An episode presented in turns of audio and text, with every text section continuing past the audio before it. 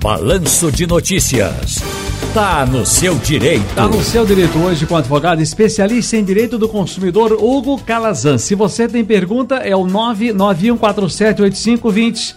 Se você tem outras perguntas e quer enviar através uh, da, do nosso painel interativo, é o www.radiojornal.com.br. Telefone no gancho, porque se você tiver perguntas, também tem esse telefone aqui, ó. 34213148 Rádio Jornal. Trouxe esse papelzinho aqui no bolso, viu, doutor Hugo Calazans? Eu já tem uma pergunta aqui e não é de hoje, estava guardadinho, rapaz. Hoje eu faço a pergunta, doutor Hugo Calazans.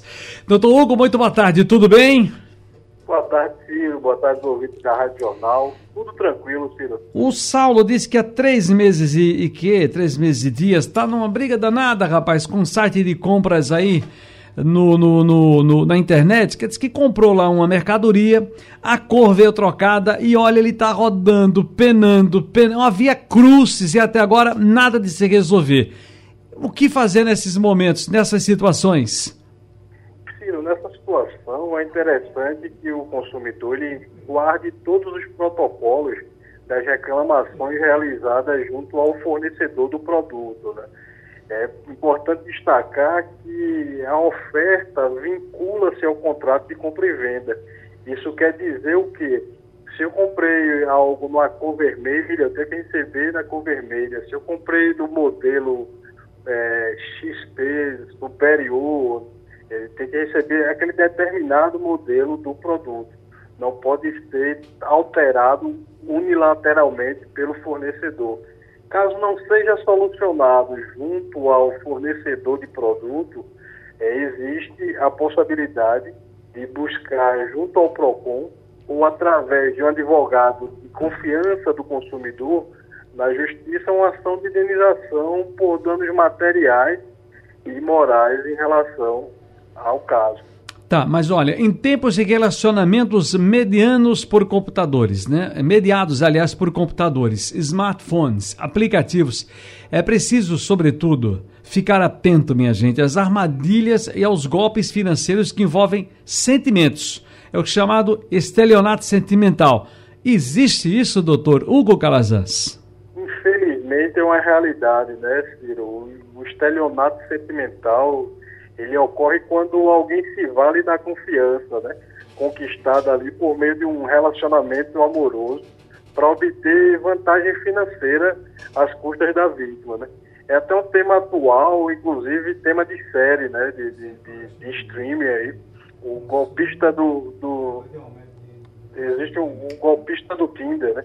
É uma série que está com muito acesso aí no Brasil e é justamente essa situação de estelionato sentimental. É, a gente tem que ficar muito atento, Cid, porque quando, quando existe isso, só acontece quando alguém busca tirar vantagem econômica, financeira ali, dinheiro através da relação amorosa, né? solicitando empréstimos, doações, presentes, e assim que obtém o que ele queria, né, termina o relacionamento ou simplesmente desaparece. Isso é ilegal. Né?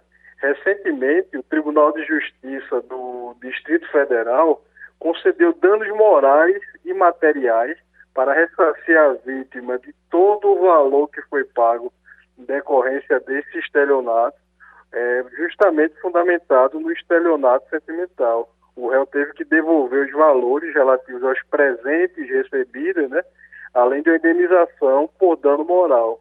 A gente vê que a internet não é uma terra sem lei, né? Mas, é... mas explicando melhor para as pessoas que estão nos ouvindo, doutor Hugo Calazans, o que é que pode configurar um estelionato sentimental, hein? Pode configurar, Ciro, é justamente o, o indivíduo se utilizar da confiança conquistada no relacionamento amoroso para obter injustamente uma, uma, uma obter uma vantagem financeira às custas da vítima. Por exemplo, é, eu finjo que está no relacionamento para pegar dinheiro para pagar ali é, algum bem para mim. Esse bem, caso seja comprovado que houve todo um, um esquema valendo da confiança da vítima, é, isso deve ser devolvido. Né? É importante a gente destacar algumas situações, Tiro, porque existe o perfil da vítima, né? Geralmente essa vítima ela tem uma vida financeira estável, né? Ela acredita que está vivendo ali um relacionamento amoroso recíproco, é, empresta ou doa valores ali, acreditando estar tá ajudando a, a pessoa com quem ela pensa estar se relacionando. Ela pode ter enviado até vídeos ou fotos íntimas, né? E isso, isso ela, ela, ela fica meio que na mão da outra pessoa, tendo até vergonha de denunciar.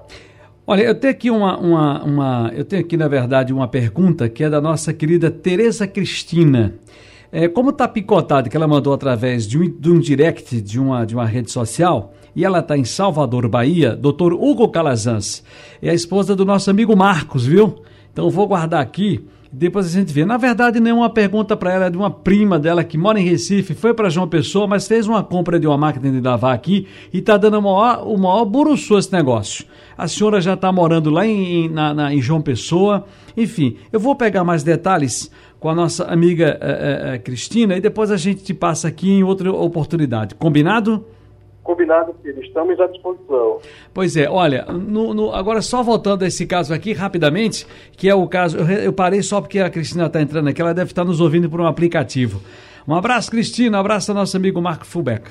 No caso de pessoa sofrer um golpe financeiro, que a justiça considera como prova para obter o valor de volta. Como é que eu posso provar que Big me pegou lá e, e fez um, aplicou um golpe em mim? Quais são as, as provas que eu posso ter consistentes para poder uh, uh, acionar essa pessoa na justiça? É importante, principalmente, as conversas, sabe, Ciro? Para a gente comprovar junto à justiça, hoje em dia existem muitos sites, muitos aplicativos de relacionamento. É importante você perceber que, que caiu num golpe, primeira coisa é ter todo aquele sprint da conversa na íntegra, para que demonstre à justiça que foi você teve a confiança naquela pessoa e ela injustamente obteve essa vantagem financeira sua. Essa é a principal prova que é utilizada, inclusive no Tribunal de Justiça do Distrito Federal, foi a que foi dada como válida e gerou essa indenização por danos materiais e morais, além de testemunhas, né, que souber do caso, para que corrobore, que confirme aquela história narrada pela vítima. Ok. Doutor Hugo Calazans, mais uma vez, muitíssimo obrigado, um grande abraço, felicidades e até a próxima. Até mais, filho, um grande abraço.